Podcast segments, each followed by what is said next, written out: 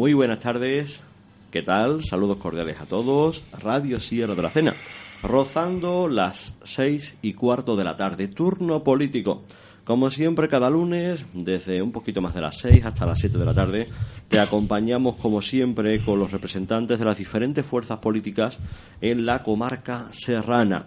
En este caso vamos a estar contigo pues hasta las 7 de la tarde y además no en la primera parte, sino en definitiva, porque hoy de forma excepcional, también ocurrirá el próximo jueves, pues no tendremos la segunda parte de la radio de tarde, habitual de 7 a 8, el informativo de la 25, en este caso de hoy lunes el Ser Deportivo, sino que de 7 a 8 les acompañarán los compañeros de la ventana de Andalucía, con Fernando Pérez Monguío a la cabeza. Así que nada, esto es lo que hay. Con esto de la selección española, de las generales, estamos un poco entre la Eurocopa y las generales, pues está un poco el tema del programa nacional noticioso bastante interesante. Más aún incluso hoy con ese debate que también podrán escuchar a partir de las 9 de la noche. A partir de las 9 es el especial. El debate es a las 10 de la noche, lo podrán ver por las diferentes cadenas de televisión, emisoras de radio como la cadena SER, pues el debate con los cuatro líderes de los cuatro principales partidos en nuestro país, al menos en cuanto a número de votos.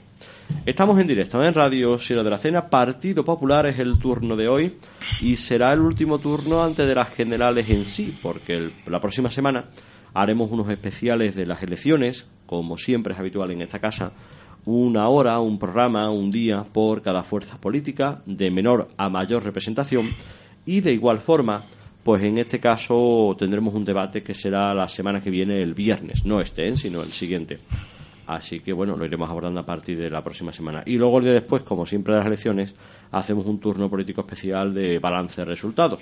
Así que el turno como tal no volverá ya hasta julio y luego después le daremos vacaciones relativamente pronto. En este caso, porque en agosto siempre lo hacemos, ¿verdad?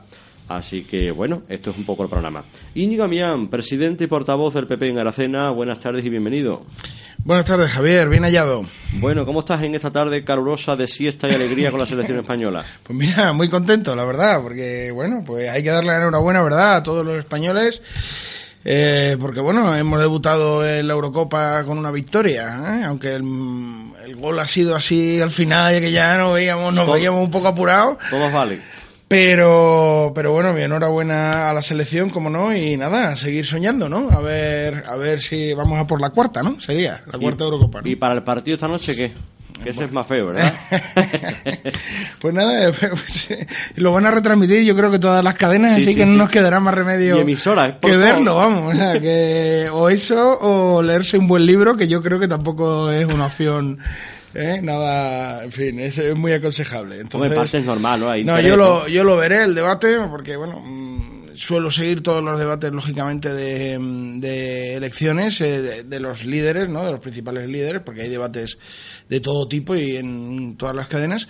Y hombre, yo creo que es una oportunidad, es una buena oportunidad, ¿verdad? Para, para confrontar sobre todo ideas y para ver efectivamente quién tiene las cosas claras, quién no las tiene, quién sabe lo que va a hacer, quién hace mucha demagogia, quién hace poca y todo este tipo de cuestiones que yo creo que, que todos debemos tener claras, ¿no? Para de cara al, al 26 de junio, ¿no? Para, en fin, pues para, para ir a elegir al nuevo gobierno, a ver si esta vez, pues, si Dios quiere, pudiera ser que tuviéramos gobierno en España, ¿no? Aunque no sea del PP bueno, que tuviéramos gobierno en España, dicho, claro, será será el que los españoles quieren que sea, quieran que sea, punto, ya está. Lógicamente. Hombre, yo preferiría, que jugar también, ¿eh? preferiría que fuera del Partido Popular y además preferiría que fuera un gobierno estable para poder tener cuatro años de consolidación del de, crecimiento y de las políticas que hemos venido aplicando y de esa forma pues consolidar el crecimiento económico y la recuperación del empleo.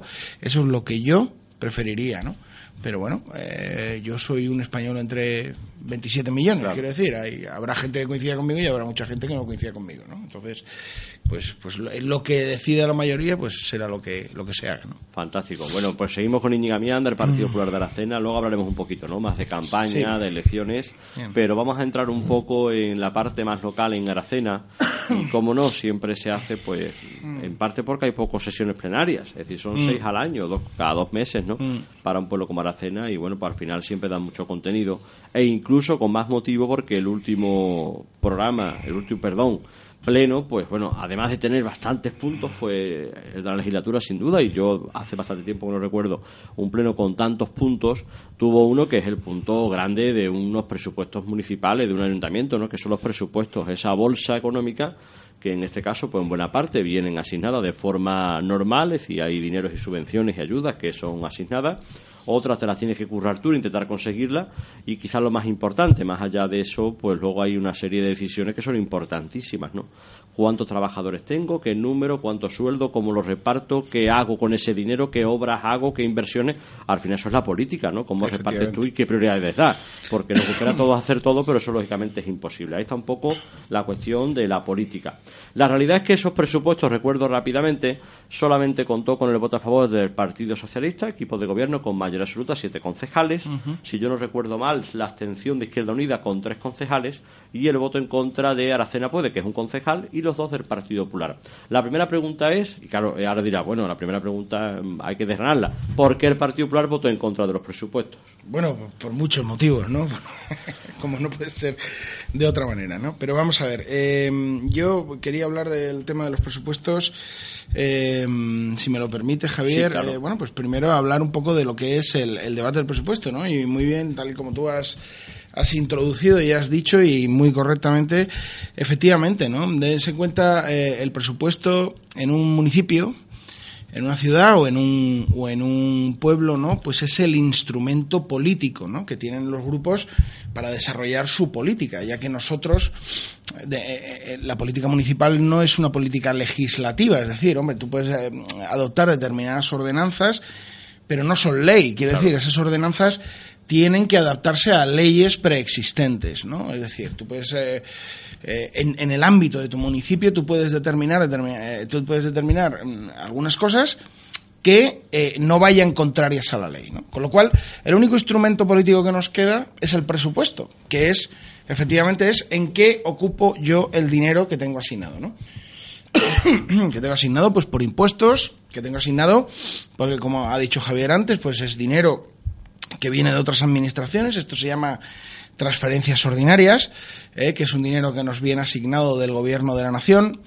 Hay una parte de los fondos que nos vienen asignados por la Junta de Andalucía y hay una serie de fondos que vienen asignados por la Diputación en forma de subvenciones para determinados programas. ¿no? Diferentes planes. Efectivamente, para determinados programas. Por ejemplo, una gran partida de los presupuestos que todo el mundo conocerá, pues es el PFEA, ¿no? que es el antiguo PER, que es eh, donde se eh, fundamentalmente viene asignado desde el gobierno de la nación. ¿no? El gobierno de la nación es el que paga el gasto de mano de obra del, del antiguo PER, del PFEA, y bueno, pues esto está dedicado a una serie de partidas, ¿no? Y así, pues bueno, eh, luego están los impuestos, ¿verdad? Que el ayuntamiento recauda, mmm, y luego está, eh, bueno, pues diferentes tipos de ingresos, ¿no? Está, en nuestro caso, pues tenemos la gruta, eh, tenemos las distintas tasas de los distintos servicios que se dan, pues el aula de música, el patronato de deportes, eh, las aulas de teatro, todas las cuestiones culturales, etcétera, etcétera, ¿no? Entonces esos son ingresos que, digamos que engloban el presupuesto general del ayuntamiento, ¿no? Y esa es la herramienta política, ¿no? Y como herramienta política yo tengo que decir, mm, bueno, ahora, ahora criticaré, pero quiero, quiero hacer un análisis, ¿no? En el, en el debate de presupuestos los grupos intervienen y dan a conocer cuáles son sus fórmulas políticas, es decir, qué es lo que haría cada uno en el lugar de gobernar, ¿no? Y pone frente a los números lo que son sus ideas y lo que son también las ideas del equipo de gobierno, ¿verdad? Que, que está gobernando y lógicamente se confrontan esas ideas y se confrontan esas cifras y se confrontan esos números, ¿no? Entonces yo mm, quiero decir, lo primero que voy a decir es que en el debate de presupuestos de este año, que ha llegado muy tarde, ¿eh? porque los presupuestos, eh, en mi modesta opinión, se deberían aprobar bastante antes, dense en cuenta que eh, el año pasado en, en, en, el Gobierno de la Nación, en octubre o noviembre, ya teníamos presupuestos para, para el año 2016. Bueno, pues en Aracena hasta mayo, finales de mayo de 2016, no hemos tenido presupuestos para el año 2016, ¿no? Bueno, yo entiendo, entendemos que es un, es un ejercicio complejo, es un de largo, Es un, es un ejercicio que requiere mucho esfuerzo, pero bueno, eh, yo mm, soy de los que piensa que bueno que se podía se podía haber aprobado antes no eh, quizás no en marzo a lo mejor no porque no ha dado tiempo pero bueno quizás en abril en un pleno extraordinario que sea no de esa manera también nos hubiéramos evitado que el pleno al que asistimos tuviera tantísimos puntos no en mi opinión el debate fue bastante pobre bastante pobre lo voy a decir no yo eh, estaba muy expectante. Yo sabía perfectamente lo que iba a traer el Partido Socialista, porque ya llevo unos cuantos años debatiendo este tipo de presupuestos. Los presupuestos del Partido Socialista son siempre los mismos. Porque bueno, empezaste, recuerdo, de intervención tuya. Defienden su línea política una y otra vez, constantemente. Eh, sin reconocer en aquello que se equivocan y potenciando en aquellos, en, en, en lo que ellos creen que, que efectivamente aciertan. Dijiste una frase que me sorprendió mucho, son unos presupuestos para ganar elecciones. Efectivamente, ahora lo voy a explicar. Pero, pero me sorprendió muchísimo el, la actuación del grupo de Aracena Puede, ¿no? O sea, el grupo de Aracena Puede se limitó, se limitó a decir que votaba en contra de los presupuestos porque no eran transparentes y porque no estaba hecho el portal de la transparencia y porque tenían que ser participativos. Punto, ¿no? Hombre, vamos a ver. Cuando uno analiza un documento que tiene más de 50 folios, donde está el contenido, está el meollo y el contenido de la cuestión, ¿no? Eh, donde está eh, pues todo lo que se va a hacer en Aracena en los próximos, durante todo este año, y, ha sido elegido por sus ciudadanos precisamente para evaluar este tipo de cuestiones y para tener una opinión formada y para representar a sus ciudadanos dentro del pleno y dentro y con su opinión formada pues nos parece que, bueno, pues que no, evidentemente no hubo un análisis, ¿no? No hubo un análisis y nos pareció, pues no sé, yo no sé si es cuestión de inexperiencia o cuestión de qué, ¿no? Yo eh, entiendo que el pleno, el presupuesto es difícil de entender, pero oye, eh, cuando a ti te eligen como representante público, tu obligación es aprender a entender qué son esas cifras, qué es lo que significan, eh, de dónde vienen eso, ese dinero, etcétera, ¿no? Para qué se utilice tal. Con lo cual, la verdad es que me llevé una decepción bastante grande. por la por la parte de, Izquierda Unida, pues eh, mm, eh, viene haciéndolo en la, en, la línea que lo ha venido haciendo eh, todos los años. Yo creo que en líneas generales ellos están bastante de acuerdo y de hecho lo dijo Nuria Bonilla, ¿no? Lo dijo la señora Bonilla que ellos están de acuerdo en la inmensísima mayoría del gasto presupuestario, ¿no? En concreto dijo lo referente a personal, en contraposición al Partido Popular, y por supuesto el Partido Socialista, pues sabíamos que, es lo que... el, tono más bronco fue precisamente la señora Bonilla Sí, pero por otras, por otras cuestiones, ¿no? Hombre, yo creo que en ese caso, cuando eh, Nuria Bonilla se sobresaltó, pero yo creo que lo hizo con razón, ¿no? Eh, yo creo que no se puede empezar una intervención, un alcalde de Arcena, diciendo, eh, no se han estudiado ustedes los presupuestos. Pues mire usted... Es tampoco la primera vez que lo ha dicho, por No, no, que va, que va, que va. Lo dice bastante menudo, con un tono despectivo además, y yo quería decirle, hombre, si a mí me pagaran los ciudadanos como le pagan a él para dedicarme a esto y eh, ocho horas, pues a lo mejor yo tenía un conocimiento más exhaustivo, más exhaustivo del que, del que tengo, ¿no? Pero, pero le puedo asegurar que yo, trabajando de sol a sol que trabajo, dedicándome a mi familia y a mis hijos, como me dedico, y, y, hago un esfuerzo inmenso por aprenderme el presupuesto. Y yo el presupuesto, cuando llego al primer presupuesto, lo tengo en la cabeza, ¿eh?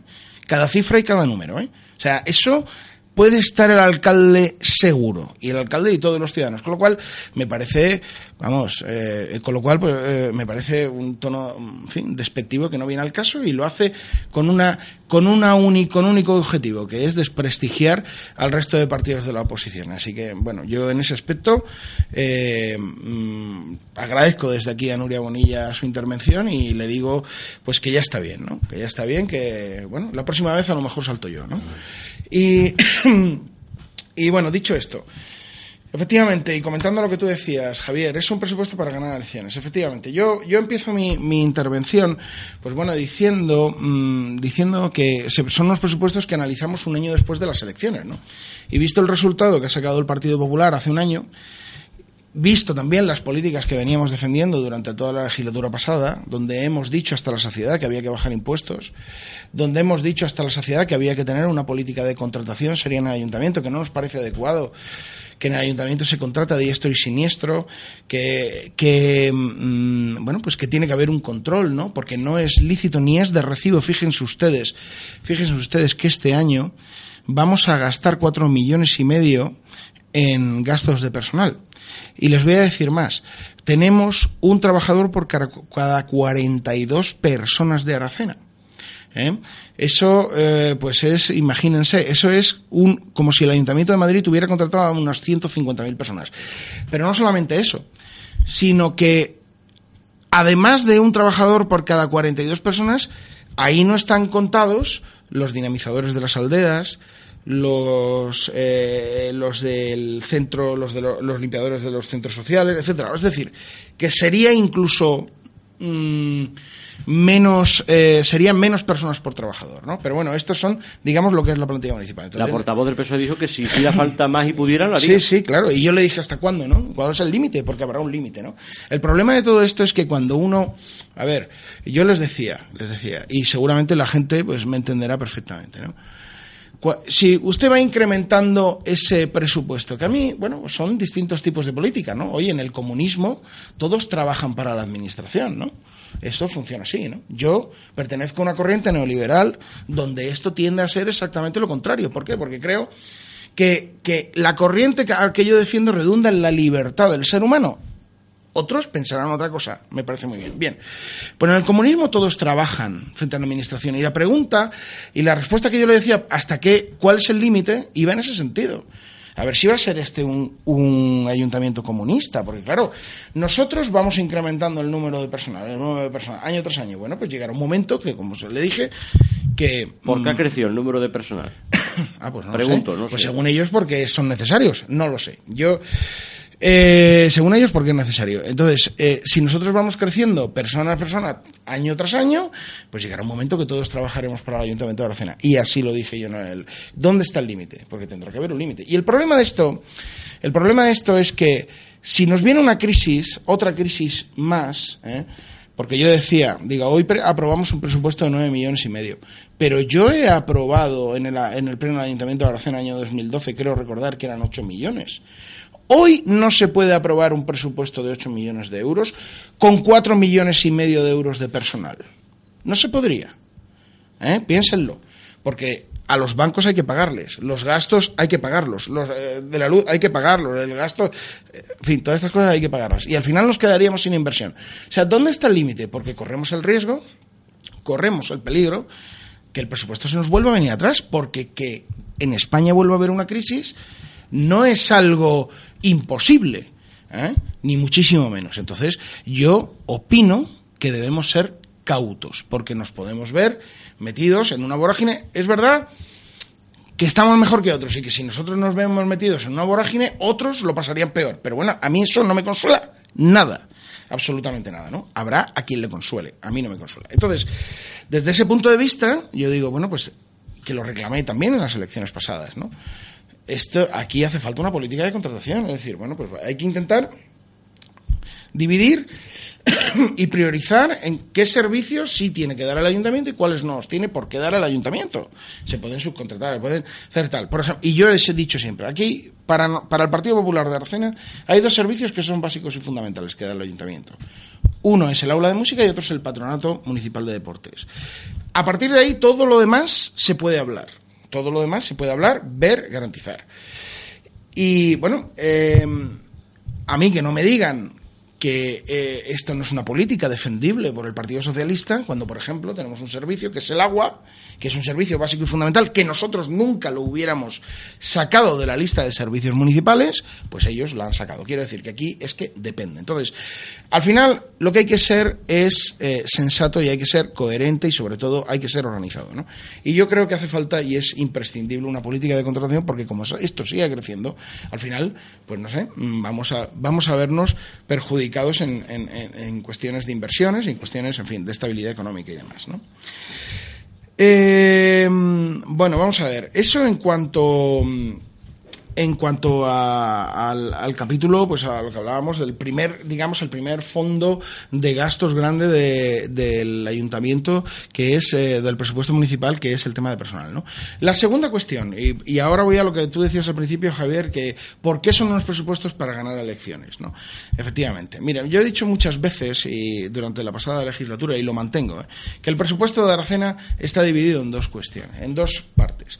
Y una parte es, efectivamente, simplemente el gasto de personal. El, tener, el tener ahí un ayuntamiento, que el ayuntamiento para algunos es el edificio rojo que hay en Santa Catalina, ¿no? Donde, bueno, donde están ahí trabajando, para mí es, es un ente eh, administrativo y organizativo, ¿no? De lo que es la vida, de lo que es la vida en Aracena y de la gestión de las, de los, de los recursos públicos, ¿no? Y, eh, y la otra gran cuestión es el tema de inversiones, que ellos llaman inversiones, pero que en realidad no son inversiones, pues son planes de empleo. ¿Eh? Es me gasto un millón y medio de euros aproximadamente al año en eh, poner piedras, quitar piedras y en hacer los 400 o 500 contratos que yo necesito. ¿no? ¿Que yo necesito? ¿Por qué? Pues yo necesito para eh, que, llegado el momento de las elecciones, pues estén los votos necesarios dentro de la urna que yo necesito para seguir eh, teniendo siete concejales en el Ayuntamiento de Aracena. Eh, esa es la política y el tipo de presupuesto que se hace. Y por eso digo, han dado ustedes con la piedra filosofal. Ustedes cogen este presupuesto y teniendo atados, digamos, determinados votos o haciendo una política de contratación determinada. Y después, gastando el dinero donde ustedes piensan que deben gastarlo para obtener un fin determinado que al final va a ser el voto, pues, mm, pues es, es el maná, es un presupuesto para ganar elecciones. Ahora bien, este es el presupuesto que necesita Aracena, porque, mm, porque resulta que este presupuesto que ellos lo disfrazan como para crear empleo no crea empleo, y lo he dicho muchas veces. Y ahora les voy a dar datos, porque se van a quedar ustedes impresionados. Resulta que Cortegana, en, el, en abril del año 2006, tenía un paro del 23,05%, menos que Aracena. Aracena tiene un paro del 24,60%. ¿Esto cómo puede ser?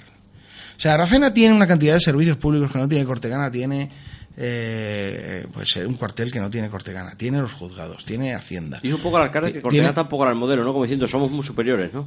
Bueno, pues serán superiores en otras cosas, en empleo y en creación de empleo no. ¿eh? Y es increíble, o sea, es la primera vez. Es la primera También es verdad que es la primera vez que en Cortegana gobierna el Partido Popular.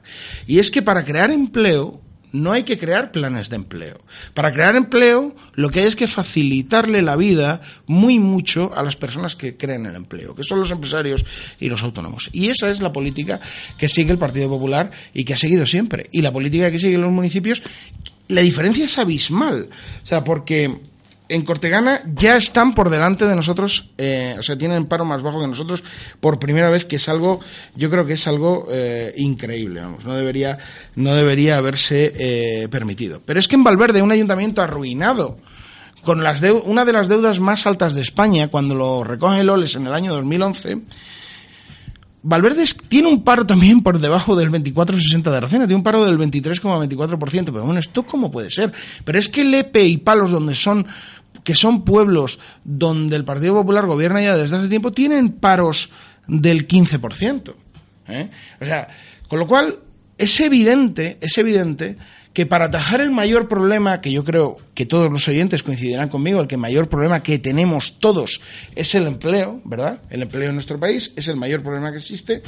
Pues la política que hay que hacer para atajar esto, pues no es la política que hace este ayuntamiento. O sea, es evidente. Y a mí no me vale que me digan, no, porque ese, eso no es un problema del ayuntamiento, eso es un problema nacional. Evidentemente, es un problema nacional. Pero mientras en todos sitios baja el paro, aquí no baja, porque tenemos el mismo paro que hace un año. Luego, las políticas que se aplican en los ayuntamientos también tendrán algo que ver. Y esto es así. O sea, digan lo que digan. Y también tengo que decir una cosa con respecto a esta cuestión. En esta comparativa con determinados ayuntamientos del Partido Popular, como tú bien has dicho, el alcalde hizo algo que yo me quedé sorprendido, porque además no conocía los datos y, los consulté, los estaba consultando cuando él los estaba hablando. Él empezó a dar cifras que si el ayuntamiento de Valverde ha aumentado su deuda pública en no sé cuántos, que si el ayuntamiento de ha aumentado su deuda, y concretamente en el ayuntamiento de Santolaya, y digo concretamente porque es que le mandé un WhatsApp en ese momento al alcalde de Santolaya para comunicárselo, ¿no? Decía que hace cuatro años tenía una deuda de 165.000 euros y que ahora tiene una deuda de 1.200.000. Bien, pues el Ayuntamiento de Santa Olaya, el alcalde de Santa Olaya, se ha indignado, no ha podido venir hoy, eh, tengo que decirlo porque eh, le he llamado esta mañana para ver si podía venir, está en Sevilla, y no ha podido venir, pero me ha, me ha, en fin, me ha dado los datos y me ha dicho que por favor lo dijera. ¿no? Lo primero está muy molesto porque eh, del uso tan torticero que el alcalde de Aracena hace de los datos. ¿no? ¿Qué ha hecho el alcalde de Aracena con los datos de la deuda pública de los ayuntamientos del Partido Popular? Pues yo se lo voy a decir, señores. ¿Se acuerdan del plan de pago a proveedores? Ese plan que nos ha costado a los españoles 45.000 millones de euros, que el gobierno de José Luis Rodríguez Zapatero dejó en los cajones de todas las mesas de todos los ayuntamientos y de todas las administraciones de España. Pues esos 45.000 millones de euros que han salido de su bolsillo, ¿eh? del mío, del de todos, ¿eh? eso el gobierno de la nación, del Partido Popular, ha obligado a meterlo dentro de la deuda pública para poder pagar a esos proveedores, a esas personas que tienen que ser pagadas porque han dado un servicio o porque han vendido una serie de eh, instrumentos a la administración pública. Y es de ley que se les pague. Muy bien. Y al meterlo en la deuda pública, entonces se ha contabilizado toda esa deuda. En el caso de Santa Olaya, tengo que decir que el anterior alcalde socialista llevaba sin pagar la luz yo no sé cuánto tiempo. La deuda, la deuda solo de luz era de 700.000 euros. Entonces, el millón doscientos mil que hablaba el alcalde de Aracena de la deuda de Santa Olaya resulta que es la factura del pago a proveedores. Hombre, yo creo que es tener muy poca vergüenza, ¿eh? Y eso lo ha hecho con todos los ayuntamientos. Mire usted, el Partido Popular ha gestionado, gestiona y gestionará mejor que el Partido Socialista aquí y en Pernambuco. Y bueno, y con el resto, yo con Izquierda Unida es que no voy a hacer ni comparaciones. Con Podemos todavía no sabemos. A la vista de lo que, a la vista de lo que estamos viendo en, en Cádiz, en Madrid, en Barcelona, en Madrid donde huyen las inversiones, en Barcelona donde, bueno, yo no sé, yo no conozco mucho Barcelona, pero las imágenes que nos llegan en la televisión, la verdad, no creo que atraigan mucho la inversión. Yo sé que se han paralizado muchos proyectos hoteleros. En Cádiz, eh, bueno, el otro día veíamos un vídeo, ¿no?, de los vecinos de Cádiz, eh, pues eh, hasta las narices, porque, bueno, una cosa es prometer y otra cosa muy distinta es hacer, ¿no? y, y y bueno, pues esa es la, esa es la, una cosa es predicar y otra cosa dar trigo, ¿no? Esa es, esa es la realidad del tema, ¿no? Eh, bueno, pues eh, esta es nuestra línea de defensa de los presupuestos, es la misma que venimos defendiendo durante, durante todo toda la legislatura pasada y es la misma que vamos a seguir defendiendo porque son nuestras ideas. ¿no? Otra cuestión, Íñigo, que también siempre es un poco contradictorio, ¿no? Entre lo que es el equipo de gobierno del Partido Popular el PSOE, el equipo de gobierno, el alcalde siempre dice los impuestos en Aracena llevan varios años ah, congelados y no se suben. y el PP dice se sube. Ah, bueno, claro, es que eso, otra cosa, vamos, yo. Gracias por recordármelo, ¿no? Vamos a ver, hace cuatro años lo habrán ustedes oído hasta la saciedad porque lo he oído yo y al alcalde le escucho poco, con lo cual el que le escucho lo habrá oído muchísimas veces, ¿no? Bien, eh, hace, hace cuatro años el gobierno de la nación eh, obligó a los ayuntamientos a subir un 7% el tipo del IBI de aquellas viviendas que, que tuvieran valores medios por encima de la media, ¿no? ¿Para qué? Pues porque había muchísimos ayuntamientos muy endeudados y era una medida que había que tomar porque, porque estaban los ayuntamientos, muchos de ellos arruinados. Por, ¿Por qué estaban arruinados? Pues estaban arruinados porque habían llevado acá a base a una política vendiendo licencias urbanísticas en el boom de la construcción y habían basado sus presupuestos en este tipo de ingresos, cosa que era ficticia, como se vio, se, se cayó la burbuja y entonces ahora no sabían qué hacer. Había que pagar a los empleados, había que pagar a los proveedores, no se sabía qué hacer, ¿no? Bien, bueno, pues entonces obligó a subir el 7%. Y el alcalde de Granada, como tantos alcaldes del Partido Socialista, aquí el que sube el IBI es el gobierno de España. Bien, pues esa, esa obligación acaba este año. Y lo, lo, lo increíble de este tema es que yo en la comisión informativa digo, digo, bueno, es que la cantidad, la comisión informativa, ¿eh? digo, es que la cantidad de recaudación de impuestos directos eh, no prácticamente no varía con respecto con respecto al año pasado. Entonces, eh, ustedes no han bajado ese 7% que hubo que subir hace cuatro años. No lo han bajado.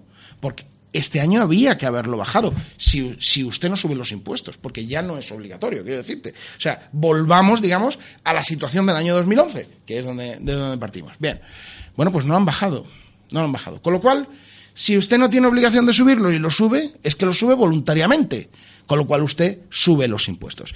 Y a mí que me digan, como siempre dicen, es que es el número 17 en tipos. Oiga, es que ellos saben, que es de lo que no hablan, nunca hablan, es que el, valor catastral del impuesto se basa en dos cuestiones. Una es el tipo y otra es el valor catastral. Bien, en cuanto a los tipos, yo puedo tener un tipo muy alto, pero si el valor catastral es muy bajo, muy bajo, al final lo que pago es una miseria, ¿no? Bien, lo que yo digo es que este es el ayuntamiento, el ayuntamiento donde más se paga, por supuesto, de 8.000 habitantes, seguro, y, tendría, en fin, pero bueno, todo el mundo sabe lo que se paga aquí de impuestos. En cantidad neta, es decir, yo, mi casa a mí, ¿cuántos euros me cuesta? ¿Eh? Ni tipos, ni valores catastrales. Pero claro, ellos siempre dicen lo de, este es el, el, ayuntamiento número 17 en tipos. Muy bien, pero si usted sube, si usted sube eh, un valor catastral de 10.000, lo sube a 100.000, pues eh, fíjese, el tipo lo puede dividir entre 10 y le da la misma cantidad. Si lo, si lo divide entre dos, le da cinco veces más. O sea que es que, verá, eso lo entiende cualquiera, ¿no? Pero bueno, ese es el, ese es el, el key de la cuestión.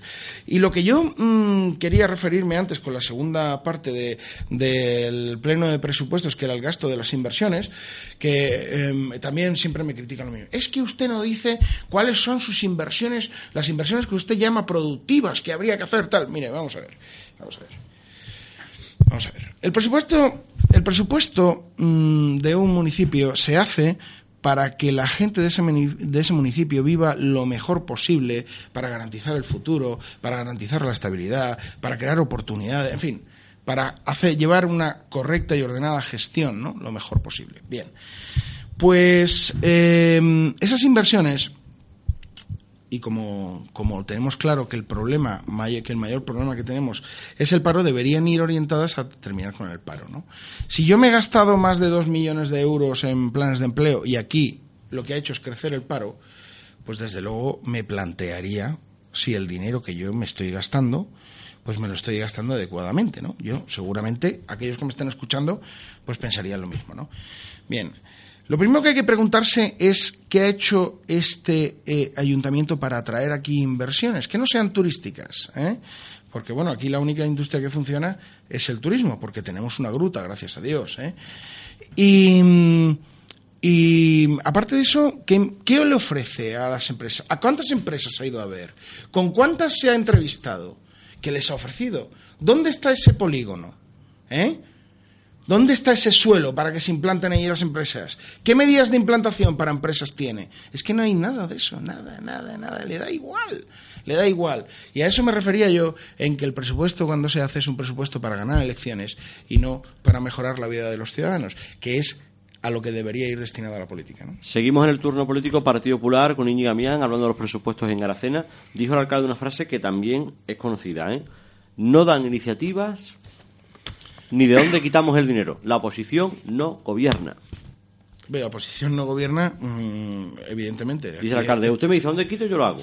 No, eso, eso, eso no lo, eso, eso no, seguro que no, vamos. bueno, pues yo es que yo lo puedo decir más alto, pero no más claro, vamos a ver. Cosa mía, ¿eh? frase de sí, sí, sí, sí, no, yo eh, insisto, lo puedo decir más alto, no más claro. Dos bloques, inversiones y, y gastos de personal. Bueno, hay un tercer bloque, que es el de los gastos ordinarios, que ellos se van a valorar, que a mí me parece muy bien, ¿no? De haber reducido la factura de la luz bastante en cuanto a las, a las, eh, sí, la oficina de energía. Eh, sí, la oficina de energía, y bueno, pues yo creo que hay que seguir ahondando en estas cuestiones, ¿no? Pero también hay que saber, yo lo dije en el pleno, oye, y nadie se refirió a eso, que, oye, que en estos dos últimos años la luz ha bajado bastante, ¿eh? Y se ha hecho gracias a las políticas del ministro Soria eh, en, en, materia de tarifas energéticas. ¿eh? O sea que, verás tú, que una parte Lógicamente, una parte de ese descuento, de ese ahorro, sí tiene que ver con el consumo, pero otra parte tiene que ver con la bajada de las tarifas. Es decir, que no nos extrañemos si dentro de X tiempo, pues vemos que sube el coste de la energía. Oye, pues bueno, pues porque haya subido el precio. Bueno, vamos a ver. Em, yo insisto, puedo decirlo más alto, pero no más claro. Dos bloques. El primero, el bloque de personal. Mire usted, veo una política de contratación. Yo no digo ni he dicho nunca que se haya que coger y recortar la lista de empleo del ayuntamiento. Eso no lo he dicho nunca. Una política de contratación se basa en saber qué es lo que va a pasar mañana. Una política de contratación se hace a largo plazo. Es decir, si hay determinadas plazas que que se pueden no cubrir, porque, bueno, tenemos el caso, por ejemplo, de la Policía Municipal, que hay que cubrirlas, es obligatorio. Muy bien. Pero hay determinadas plazas que pueden no cubrirse. Muy bien. Pues si alguien se jubila, usted, pues vamos a estudiar distintas opciones, vamos a estudiar distintas eh, operaciones. Vamos a intentar, eh, pues, eh, fomentar el autoempleo o fomentar la creación de empresas privadas o públicas que trabajen para el ayuntamiento, aunque cueste lo mismo de manera que el ayuntamiento no se vea con una carga salarial. El tema El tema es que, eh, bueno, pues cada persona que se contrata en el ayuntamiento y cada persona que, eh, bueno, pasa a formar parte de la plantilla del ayuntamiento, lógicamente, como todos los trabajadores de este país, pues eh, tiene una serie, una serie de derechos, como no podría ser de otra manera. Entonces, ¿qué sucede? si viene una crisis, yo siempre digo lo mismo. Vamos a ver, si el presupuesto de la cena baja de repente a 7 millones de euros, ¿qué hacemos? Es que no sabemos qué, qué hacemos. No hay respuesta a esa pregunta, ¿no? Entonces, mi planteamiento es Oiga, que no tenga que haber respuesta a esa pregunta, ¿no? Porque puede pasar, puede venir. Bien. Y segunda cuestión, eh, segunda cuestión, ¿dónde ahorraría? Pues mire usted, yo haría inversiones productivas y no me gastaría el dinero en planes de empleo que son ineficaces. Oiga, me gastaría, mm, aumentaría quizás la bolsa de, de ayudas sociales, ¿eh? porque es evidente que no se puede permitir que en Aracena ningún vecino ni lo desahucien, ni pase hambre, ni le corte la luz, ahí completamente de acuerdo. Pero después, en materia de empleo, lo que haría sería eh, concentrar mis esfuerzos en tener un mm, proyecto industrial o en tener un proyecto empresarial para atraer inversión a Aracena. ¿eh?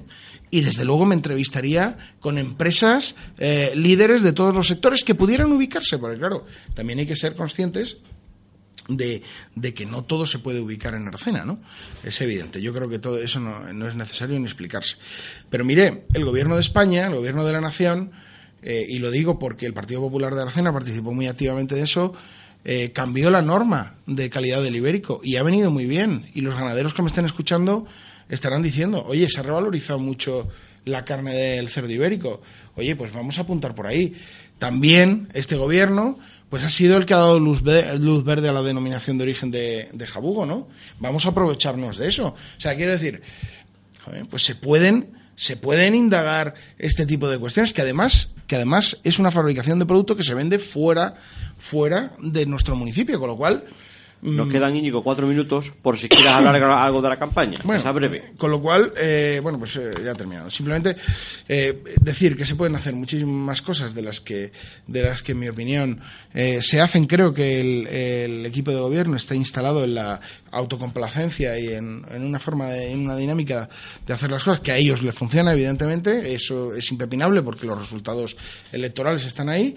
Pero bueno, pues yo creo que a la larga pues veremos que bueno, nos van adelantando otros y nosotros nos quedaremos más rezagados. ¿no?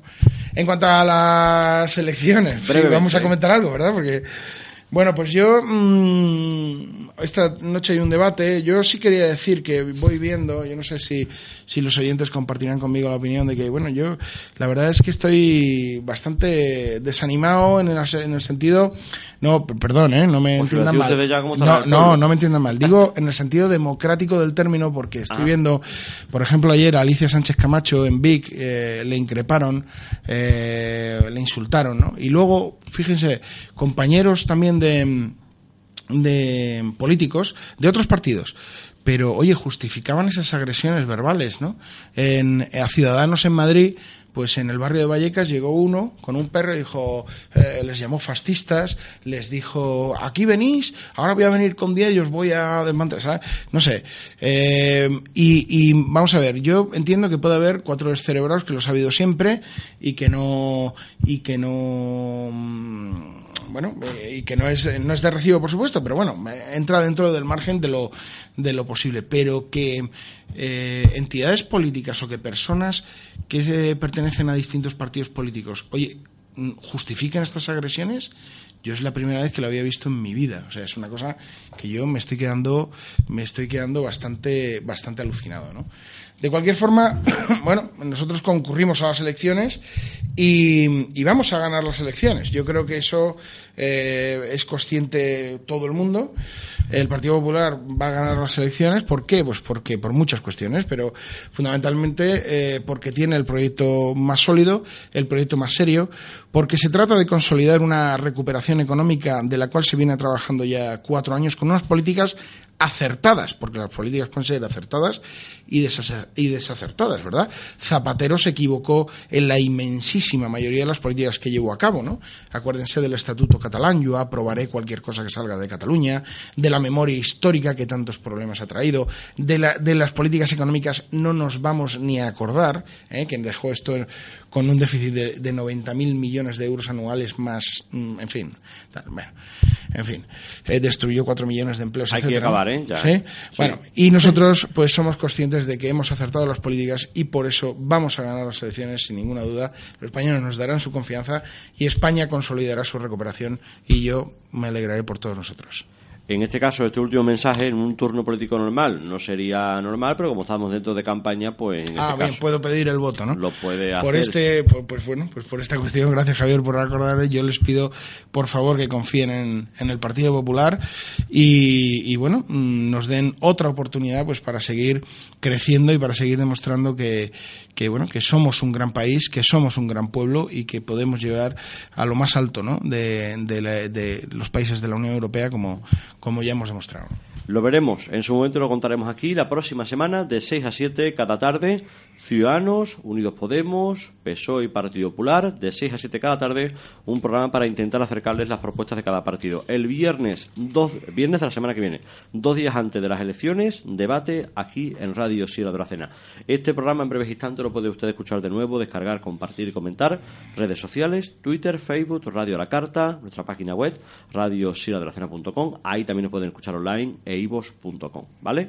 Y nada, el próximo lunes pues ya comenzamos con esos programas y la radio continuará con la cadena de Andalucía. Nosotros volvemos temprano mañana, ¿eh? 7 y 20, 9 menos 10 informativos, hoy por hoy. Íñigo, muchas gracias, buenas tardes. Gracias a vosotros, Javier. Hasta entonces. Hasta luego. Radio Sierra de Aracena.